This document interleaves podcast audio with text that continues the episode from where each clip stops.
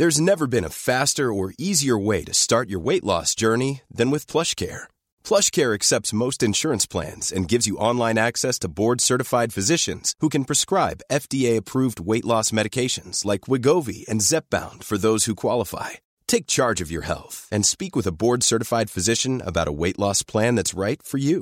Get started today at plushcare.com slash weight loss. That's plushcare.com slash weight loss. plushcare.com slash weight loss.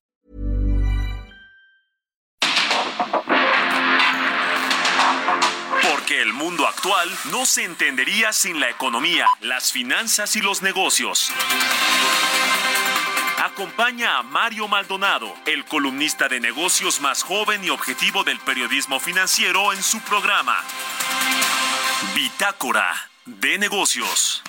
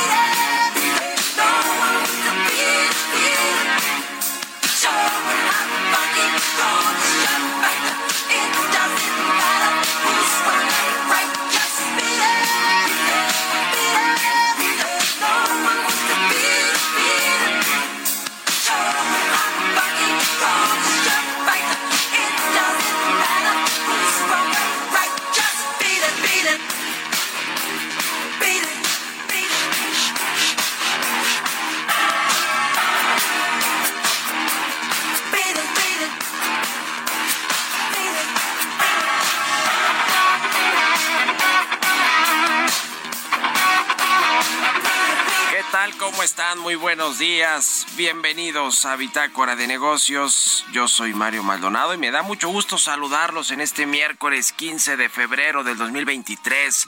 Estamos transmitiendo en vivo como todos los días, tempranito aquí en la cabina del Heraldo pasado. Se vendieron cerca de 43 millones de discos en este formato que regresó con éxito.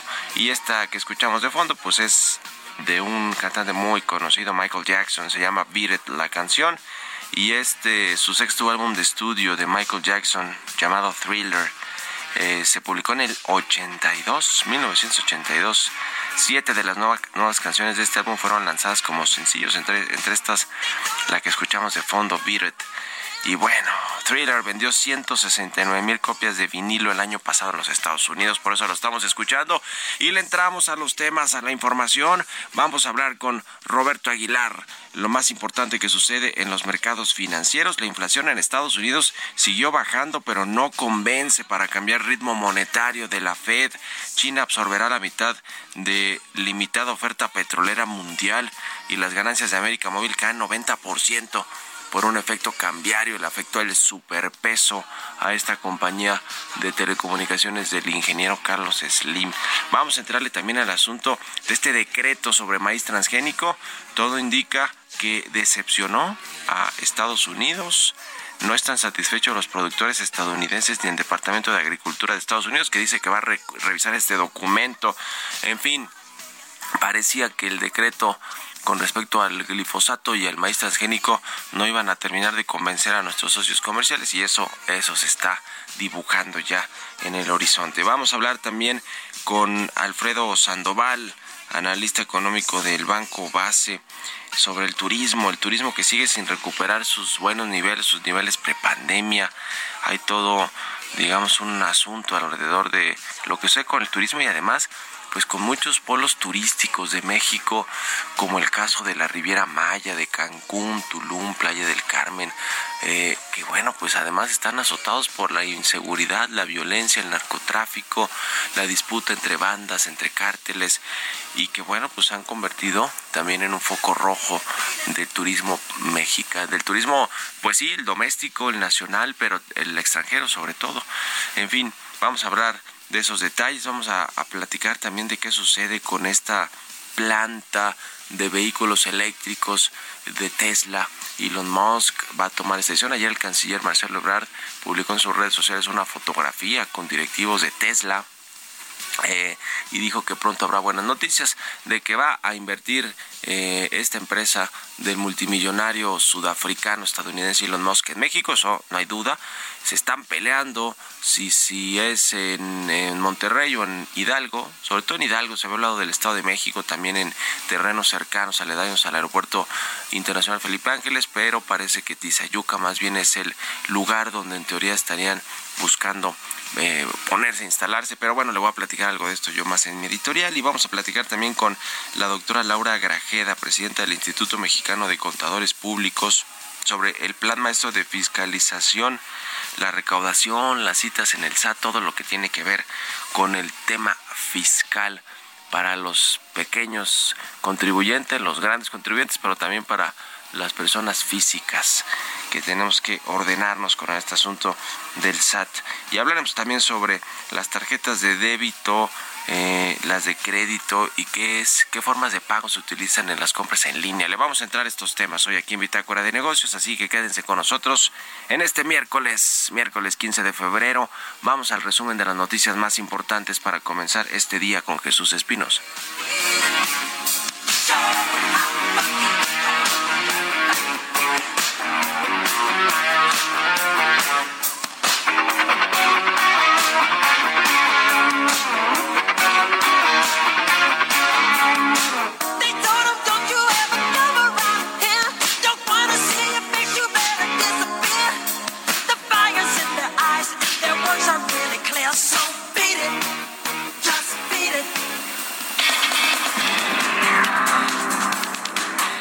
Productores de maíz de Estados Unidos ven con preocupación la política de México luego del decreto presidencial que elimina gradualmente el uso e importación de maíz transgénico y glifosato, por lo que reforzaron su llamado al representante comercial de iniciar una disputa bajo el TEMEC. La calificadora Fitch Ratings estimó que el gobierno mexicano aumentará su déficit fiscal y deuda como porcentaje del Producto Interno Bruto en los próximos dos años, ante la presión de terminar los proyectos de infraestructura prioritarios del presidente Andrés Manuel López Obrador y el aumento de los costos de endeudamiento. El Centro de Investigación Económica y Presupuestaria identificó que durante la pandemia por COVID-19 los fondos de estabilización fueron utilizados por la desaceleración de la economía mexicana al cierre del 2022 Pese a que el fondo obtuvo ingresos mayores a sus gastos, no se han recuperado los montos previos a la contingencia sanitaria, por lo que el país no cuenta con los recursos suficientes para enfrentar a una nueva crisis económica de la misma magnitud. Estimó que tomaría 17 años alcanzar el saldo nominal de 2018. La Organización para la Cooperación y Desarrollo Económico presentó la recopilación de la tasa de desempleo entre los países del bloque al cierre de diciembre de 2022. El organismo destacó que el nivel promedio quedó en 4.9 se trata del sexto mes consecutivo en este mínimo histórico desde el comienzo de la serie en 2001. Luego del peor terremoto en Turquía en casi un siglo, la Confederación Turca de Empresas consideró que podría costar la reparación de viviendas 70.800 millones de dólares, 10.400 millones de dólares por la pérdida de ingresos y 2.900 millones de dólares por la merma de menos días laborales.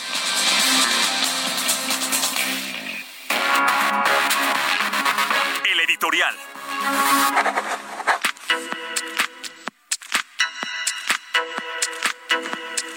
Pues ya le decía sobre esta disputa, o más que disputa, sobre el anuncio que va a hacer Tesla el anuncio de inversión en México para pues desarrollar una planta de vehículos eléctricos, habla también de una planta de baterías y quizá de algunas otras inversiones en conjunto. Le decía que ayer el canciller Marcelo Ebrard se reunió con dos directivos de Tesla, uno a nivel global y otro de México, para hablar precisamente sobre esta inversión. No dio detalles, dijo que vendrán pronto anuncios importante respecto de este asunto.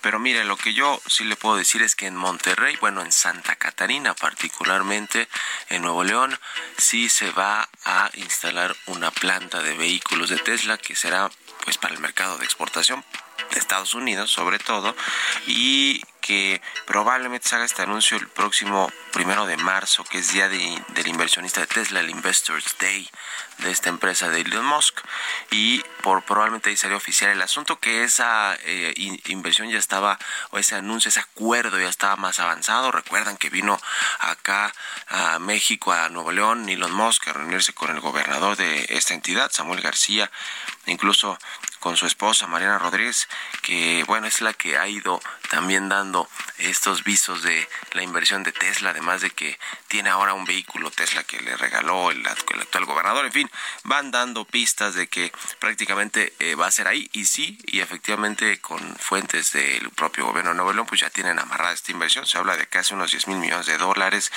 El presidente López Obrador, sin embargo, también hizo este ofrecimiento de que se coloque en Hidalgo. Allá en Hidalgo hay un gobernador de Morena, que además Hidalgo también está bien conectado, tiene infraestructura, tiene, eh, digamos, eh, proveeduría, en fin, lo que se requiere para poner una, una planta, una planta de producción, en este caso automotriz.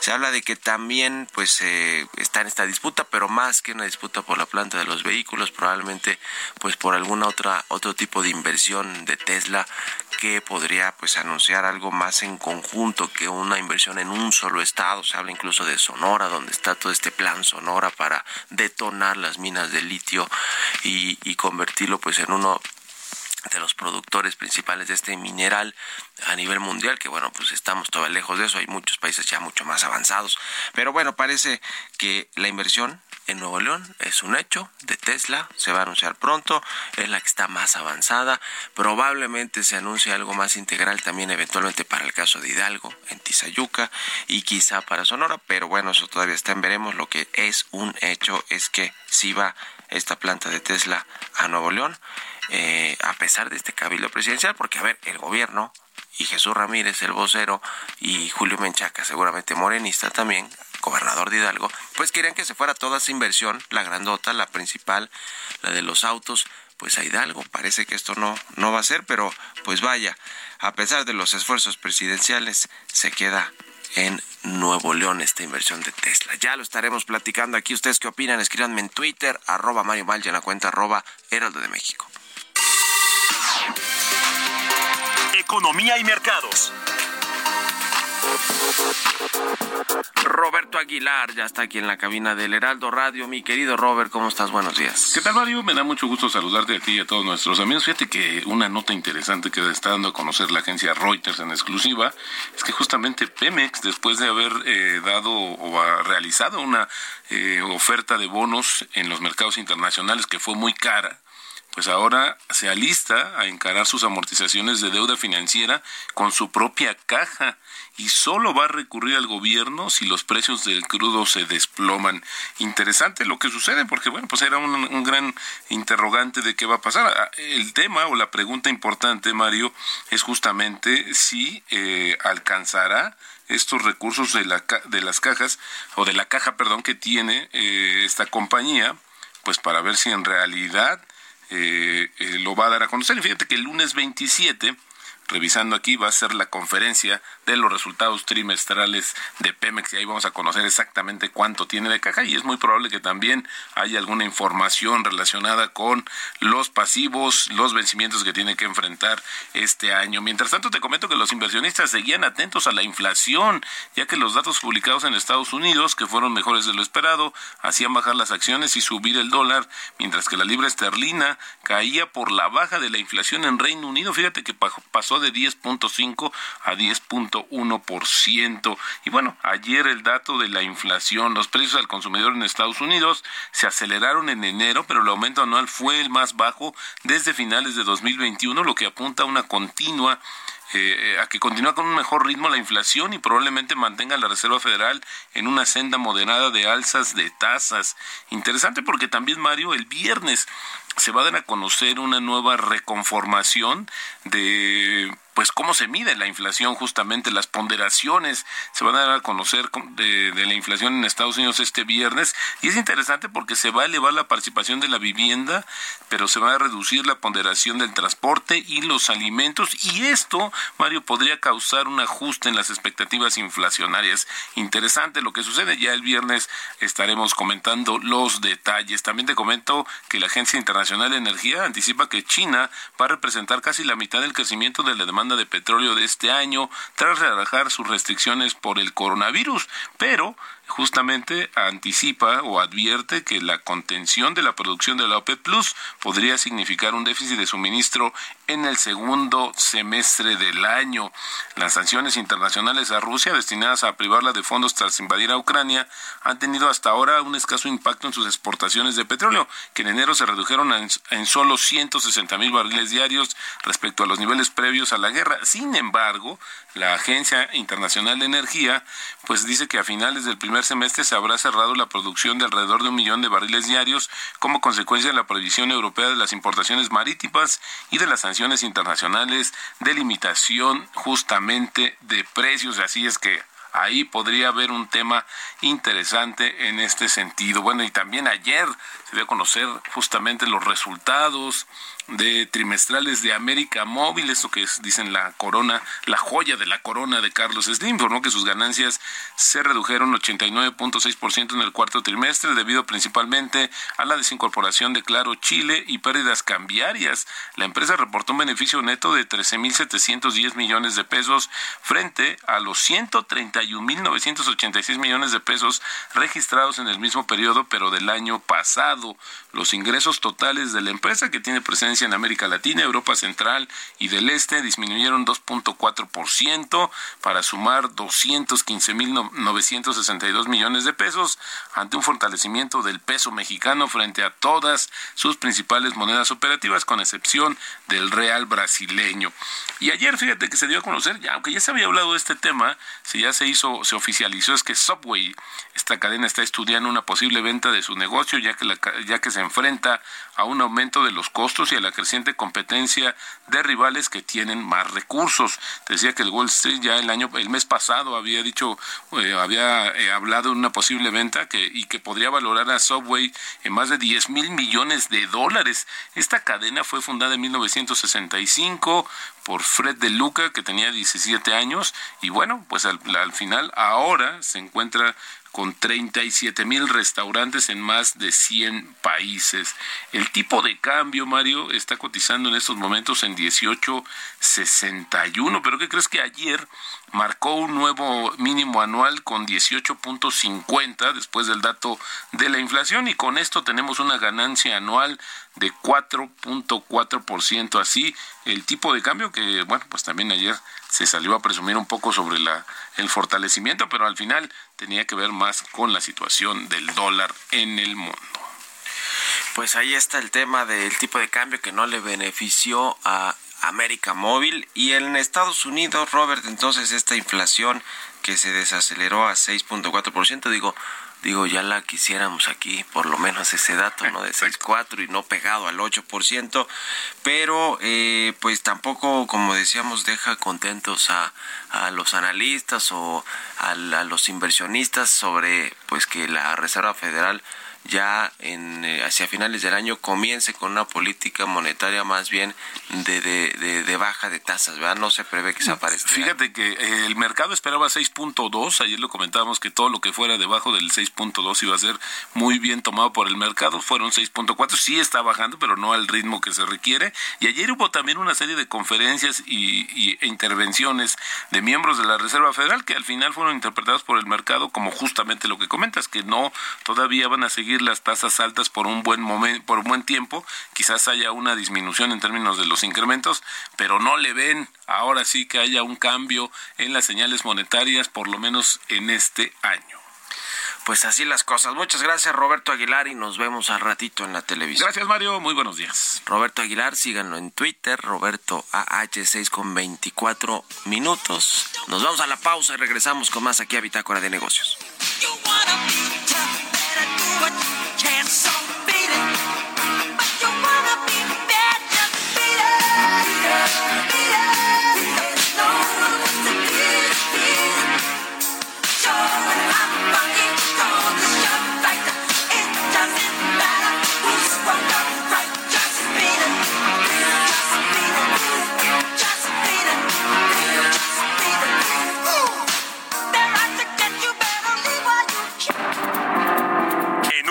Continuamos con la información más relevante del mundo financiero en Bitácora de Negocios con Mario Maldonado. Regresamos.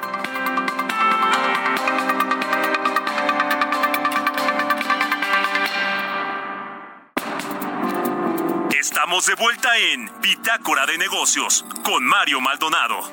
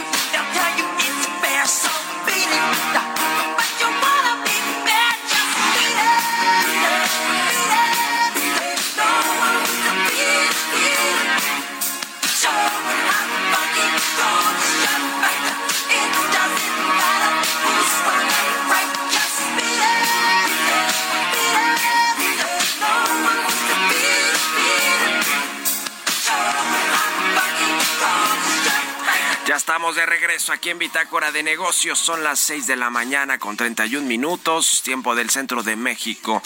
Y regresamos escuchando a Michael Jackson. Esta canción se llama Beat. Estamos escuchando artistas de que vendieron más vinilos en los Estados Unidos el año pasado. Es el caso de esta, este álbum de Thriller que vendió casi 170 mil copias de vinilo el año pasado. Y bueno, como siempre, un poquito de música antes de entrarle a la información al inicio y el regreso del corte. Vámonos al segundo resumen de noticias con Jesús Espinosa.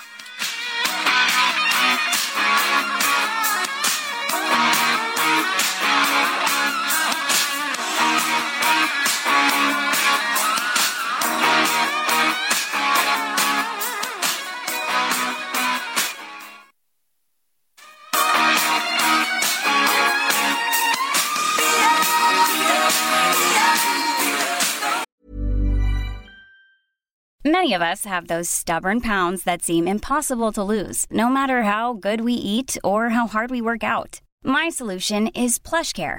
PlushCare is a leading telehealth provider with doctors who are there for you day and night to partner with you in your weight loss journey. They can prescribe FDA-approved weight loss medications like Wagovi and Zepbound for those who qualify. Plus, they accept most insurance plans. To get started, visit plushcare.com slash weight loss. That's plushcare.com slash weight loss.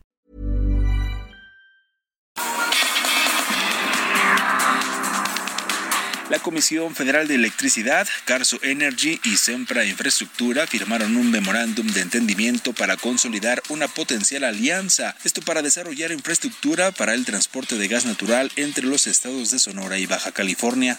Los bancos Inbursa, Multiva y Mifel reprobaron la evaluación sobre el producto de crédito nómina realizado por la Conducef. Los principales incumplimientos que se detectaron durante la evaluación del año pasado fueron que el contrato de adhesión no indica la periodicidad y fecha límite de pago, las comisiones no son congruentes con lo registrado en el Banco de México, no establecen la fecha de corte e induce a error o confusión en los usuarios. Ante la inevitable quiebra de Aeromar, la Asociación Sindical de Sobrecargos de Aviación informó informó que solicitó a la Secretaría del Trabajo una mediación para que Aeroméxico comience un proceso de contratación de sus afiliados. La Organización de Países Exportadores de Petróleo elevó este martes su previsión de crecimiento de la demanda mundial de petróleo para 2023, al estimarla en 101.087 millones de barriles diarios, un 2.33% más que en 2022.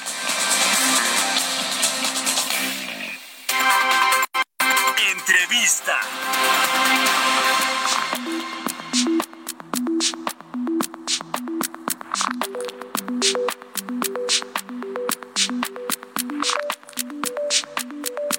ya le decía, vamos a platicar con Alfredo Sandoval, analista económico del Banco Base. ¿Cómo estás, Alfredo? Muy buenos días. Buenos días, Mario. Gusto saludarte. Pues eh, para platicar un poco de cómo está el turismo mexicano, los datos más recientes en términos de eh, pues visitantes, la derrama económica, la ocupación hotelera, el turismo extranjero. Yo pone un poco de contexto lo que sucede en algunos polos turísticos del país que de pronto se ven opacados por estas alertas de viaje, por ejemplo, de Estados Unidos a ciertas regiones del país o eh, digamos alertas no completamente en términos de restricciones, sino de alertas de, a ver, pues en algunos lugares incluso de la Ribera Maya y de algunos otros eh, centros turísticos importantes del país que son pues más para extranjeros o que van muchos extranjeros, pues también hay alertas sobre ciertos lugares, sobre ciertas cosas que suceden ahí, eso pues tampoco le favorece al turismo, pero eso no quiere decir que no hay turismo en México, extranjero y no se diga doméstico. ¿Cómo ves eh, el dato? Porque parece ser que pese a todo, pues no se ha recuperado este sector clave para la economía del país, para el sector terciario. Después de, de, lo sucedido previo a la pandemia del COVID-19? Sí, pues no, definitivamente no se ha recuperado. Si vemos los datos que tenemos disponibles así con, mayor frecuencia son los que publica el INEGI de la encuesta de visitantes internacionales. En ella podemos ver que en, en 2022 se tuvo un, un total de visitantes extranjeros de alrededor de 76 millones de personas bueno, o sea, si lo comparamos con el año anterior, pues sí tenemos un crecimiento de casi 20%, ¿no? Sin embargo, si vemos los datos con respecto a 2019, pues vemos que todavía son cifras bastante bajas. Por ejemplo, diciembre, que es un mes alto, diciembre del año pasado tuvimos un ingreso de 7.2 millones de, de visitantes, pero en diciembre de 2019 era 9.3, ¿no? Entonces todavía son diferencias de 23% que estamos viendo por abajo de esos niveles prepandemia.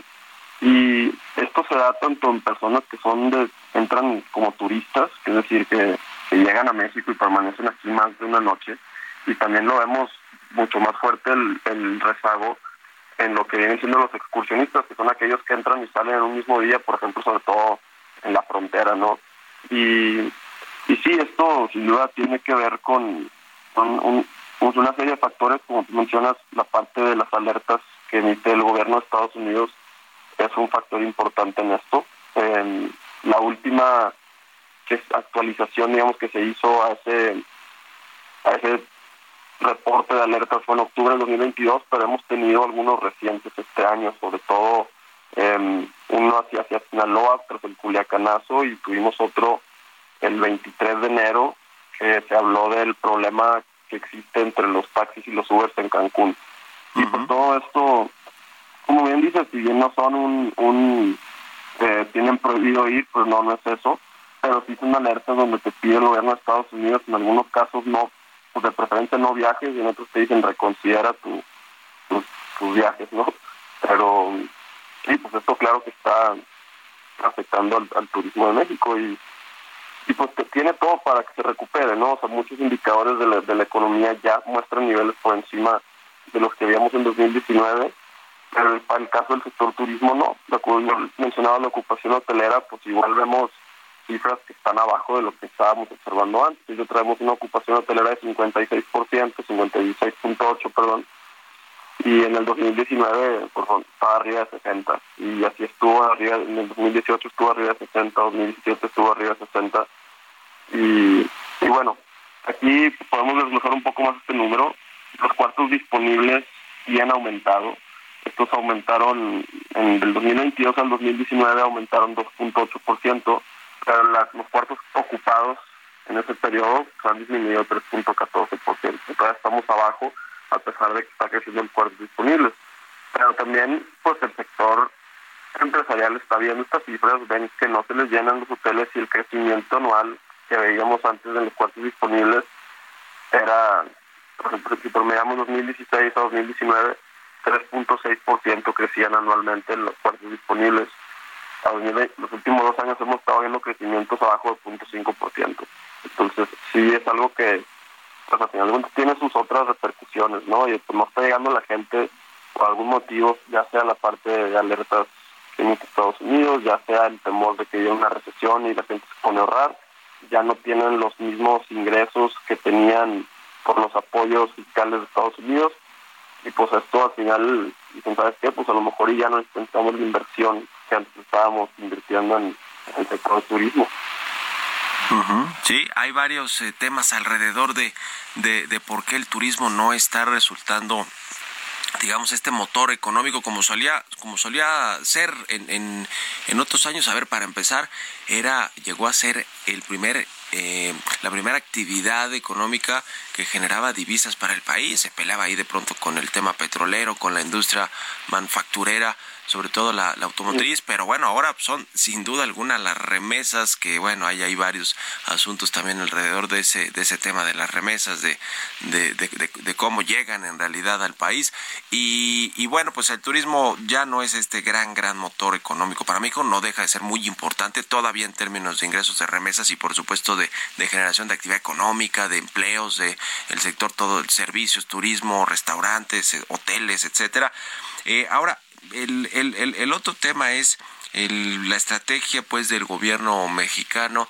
y Yo escuchaba de pronto al secretario Miguel Torruco, el secretario federal, eh, secretario de Turismo, a, decir que pues no importaba tanto ya el número de eh, visitantes extranjeros, sino más bien que, que fueran visitantes de calidad en términos de que generaran una derrama, un gasto más amplio que digamos que un mochilero pues o que cualquier tipo de turista eh, parece que esa estrategia enfocada a generar una mayor derrama económica pues tampoco eh, ha funcionado no digamos una derrama mayor, económica mayor eh, que preocuparse por atraer al, turismo extranjero, pero también ese asunto de no preocuparse por traer al turismo extranjero, es decir, cancelar todos estos, eh, eh, el fondo de, promoción turística, incluso para las inversiones también el Consejo de Promoción Turística, pues eso parece que sí le ha afectado a los estados que han hecho su esfuerzo por su lado, pero también al, país en general, ¿no? O sea, como que la estrategia en general de turismo, de atracción de turismo, no ha funcionado. Sí, así es. Pues mira, si vemos, Mario, los, las cifras, la misma encuesta que mencionaba que publica INEGI también mide, el busca medir el, gasto de las personas que entran al país, ¿no? Entonces, eh, si observamos así las cifras absolutas, sí vemos que ha aumentado considerablemente. Si vemos, eh, analizando cifras de los meses de diciembre, diciembre 2022 entran aproximadamente 3 mil millones de dólares al país. Eh, esto ya sea por gasto de, turistas o de las personas que entran y salen en el mismo día. Y lo compramos contra una cifra de 2.5 mil millones en el 2019. Ok, si vemos la cifra así nada más, pues ok, es un crecimiento de 26.12%, pues es bastante elevado, ¿no? En esos tres años. Ok, pero pues estamos hablando también aquí en, en dólares, ¿no? Y pues para la economía mexicana la cifra relevante es primero convertirla a pesos y segundo tomar en cuenta que pues en esos tres años el, el valor del dinero es distinto, ¿no? Entonces, si tomamos en cuenta que entre de diciembre 19 a diciembre 2022 hay una inflación acumulada en México de 19.4% y que pues en ese entonces también existen variaciones cambiarias, la cotización del dólar frente al peso, pues ese crecimiento es de 5.5% y ya. Y estamos 5.5% en del 2019 al 2022. Entonces, pues un promedio nos da 1.8% anual, no es tampoco una cosa así que podamos decir, ahora pues un cambio drástico en la en la en el comportamiento de este pues este indicador, ¿no? O sea, tampoco es es un pues un repunte que se le puede atribuir directamente a esa política. Y bueno, tiene algo de razón el secretario, por ejemplo, el rezago fuerte está en los visitantes internacionales lo vemos más en las personas que entraban y salían en un mismo día, sobre todo los fronterizos. Y sí, el gasto de esas personas es considerablemente menor al que gasta un turista. Y estamos hablando, o sea, una diferencia de un, turista promedio ahorita gasta 670 dólares en una visita, mientras que alguien que cruza la frontera te gasta 70 dólares. Estamos hablando casi 10 veces menos. Entonces, sí, sí es importante. Sin embargo, yo no le daría tanto la, el, vaya, el beneficio de la duda que esto se trata a una política del gobierno federal.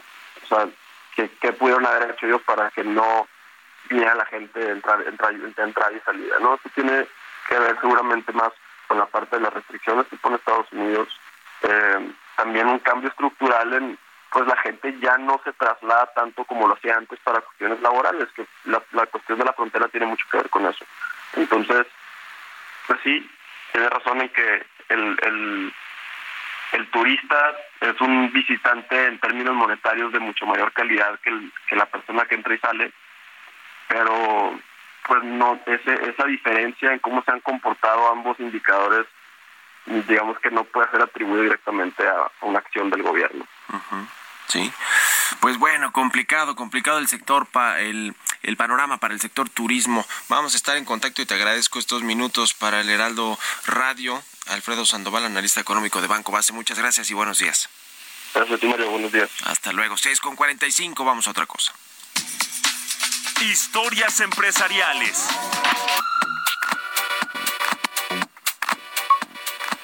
Según un estudio de la Asociación Mexicana de Ventas en Línea, los mexicanos preferimos la tarjeta de débito para hacer compras en Internet. La mitad de las ventas en línea son por este método electrónico. Nos platica de este tema Giovanna Torres. De acuerdo con un reporte de la Asociación Mexicana de Ventas Online, al menos 5 de cada 10 personas que realizan compras por Internet usan como medio de pago la transferencia bancaria. En 2022, más de 63 millones de personas en México adquirieron productos o servicios a través de Internet. Es decir, que 9 de cada 10 internautas mayor de 18 años realizó alguna compra en línea. El estudio revela que el 50% de consumidores en línea prefieren como medio de pago las transferencias bancarias. Cifras del Banco de México arrojan que a septiembre del año pasado existían 74.938.446 usuarios de banca por Internet y el número de transferencias interbancarias sumaron 267.488.277. El reporte señala que los métodos de pago más empleados en las compras por Internet fueron las tarjetas de débito. La Asociación Mexicana de Ventas Online destacó que en el caso de las tarjetas de débito se impuso con 63% de preferencia del pago en línea, mientras que el 57% de los consumidores por Internet prefirieron hacerlo con una tarjeta de crédito. Con información de Verónica Reynolds para Bitácora de Negocios, Giovanna Torres.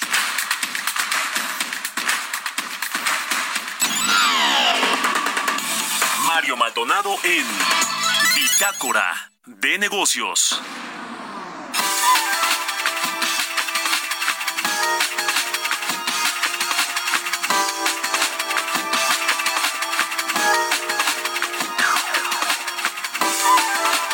Y vamos a conversar ahora con la doctora Laura Grajeda, ella es presidenta del Instituto Mexicano de Contadores Públicos. Laura, ¿cómo estás? Muy buenos días.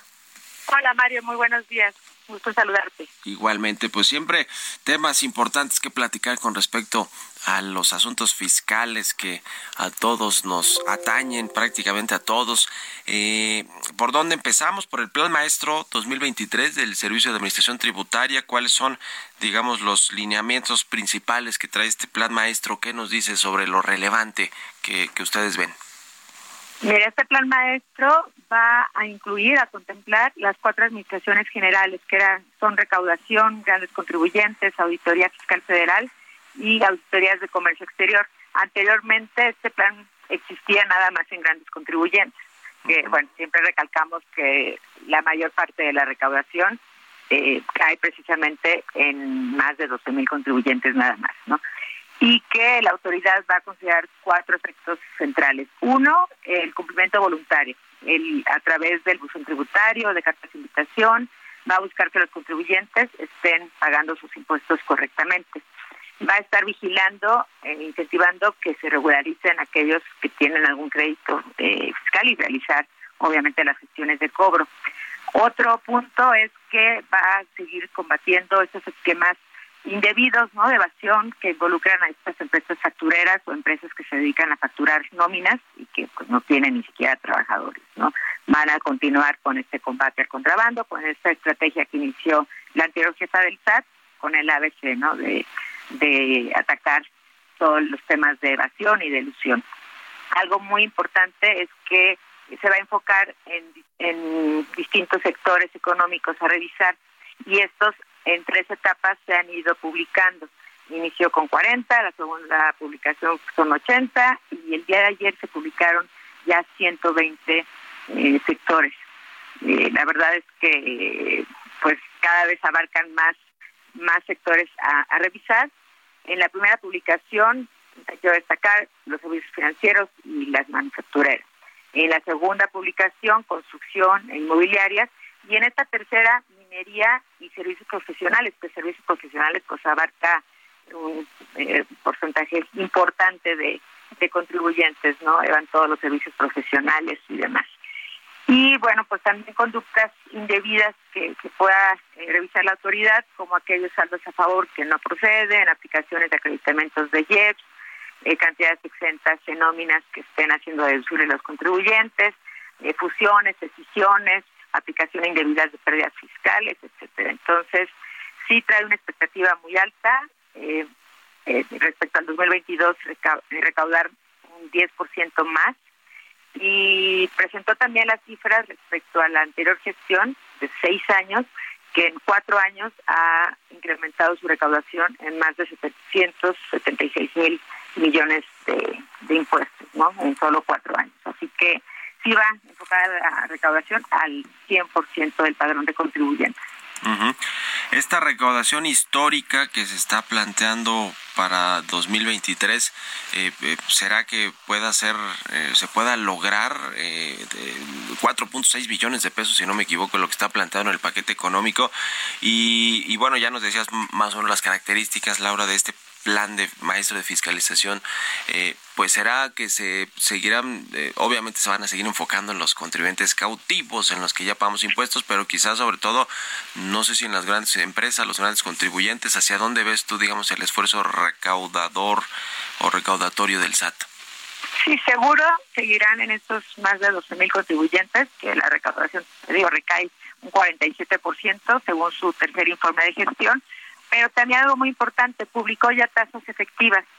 Eh, desde el año pasado se publicaron ya en el artículo 33 del Código Fiscal de la Federación que la autoridad va a publicar tasas efectivas de impuesto sobre la renta. Es decir, ellos ya tienen identificados conceptos eh, de acuerdo a estos sectores económicos qué porcentaje de impuestos tienen que pagar las empresas. Entonces, ahora que vas a presentar tu declaración anual, personas morales, que vence este 31 de marzo, tienen que presentar estados financieros comparativos, es decir, del 2021 y 2022.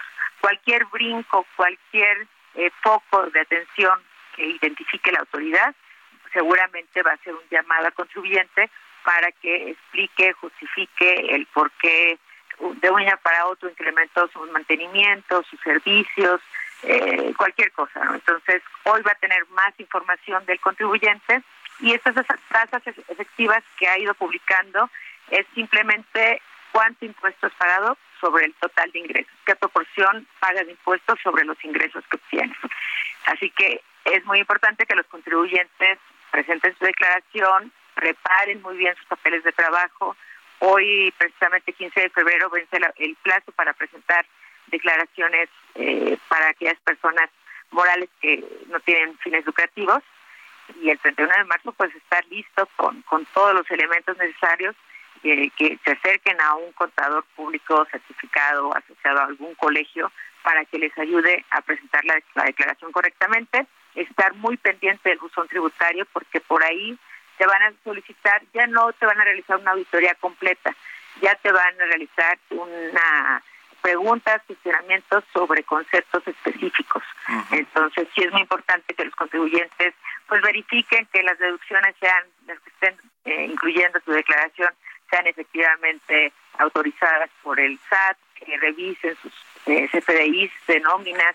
Si hay alguna eh, discrepancia, pues es momento de, de, de cancelar aquellos comprobantes o sustituirlos, porque el 28 de febrero vence el plazo. Eh, prever algunas cancelaciones de CPDI que, se elaboraron y que es necesario cancelar porque el día de mañana ya va a ser tarde y la autoridad, si no cancelas una factura que no te pagaron, que no procedía, la autoridad te la va a identificar como acumulable y vas a tener que pagar impuestos. Entonces, mucho cuidado, mucho ojo y mucha atención al cumplimiento de las obligaciones porque sí vamos a estar en la mira los 80 millones de contribuyentes que formamos parte del padrón. Muy bien, y como dices, pues eh, siempre tener ahí un contador a la mano, pero un contador certificado, un contador que tenga, digamos, todas estas herramientas. Muchas gracias, como siempre, Laura Grajeda, presidenta del Instituto Mexicano de Contadores Públicos, por estos minutos y muy buenos días. Buen día, hasta luego. Hasta luego, que estés muy bien. Con esto nos despedimos. Gracias a todos ustedes por habernos acompañado este miércoles aquí en Bitácora de Negocios. Se quedan en estas frecuencias del Heraldo Radio con Sergio Sarmiento y Lupita Juárez. Nosotros nos vamos a la televisión, al canal 8 de la televisión abierta a las noticias de la mañana y nos escuchamos aquí mañana tempranito a las 6. Muy buenos días.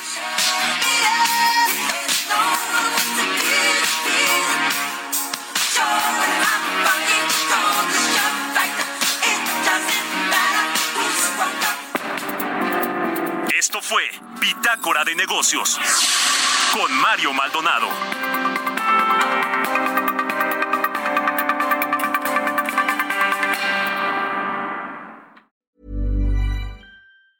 Mom deserves the best, and there's no better place to shop for Mother's Day than Whole Foods Market. They're your destination for unbeatable savings, from premium gifts to show-stopping flowers and irresistible desserts. Start by saving 33% with Prime on all body care and candles. Then get a 15-stem bunch of tulips for just $9.99 each with Prime. Round out Mom's menu with festive rosé, irresistible berry chantilly cake, and more special treats. Come celebrate Mother's Day at Whole Foods Market.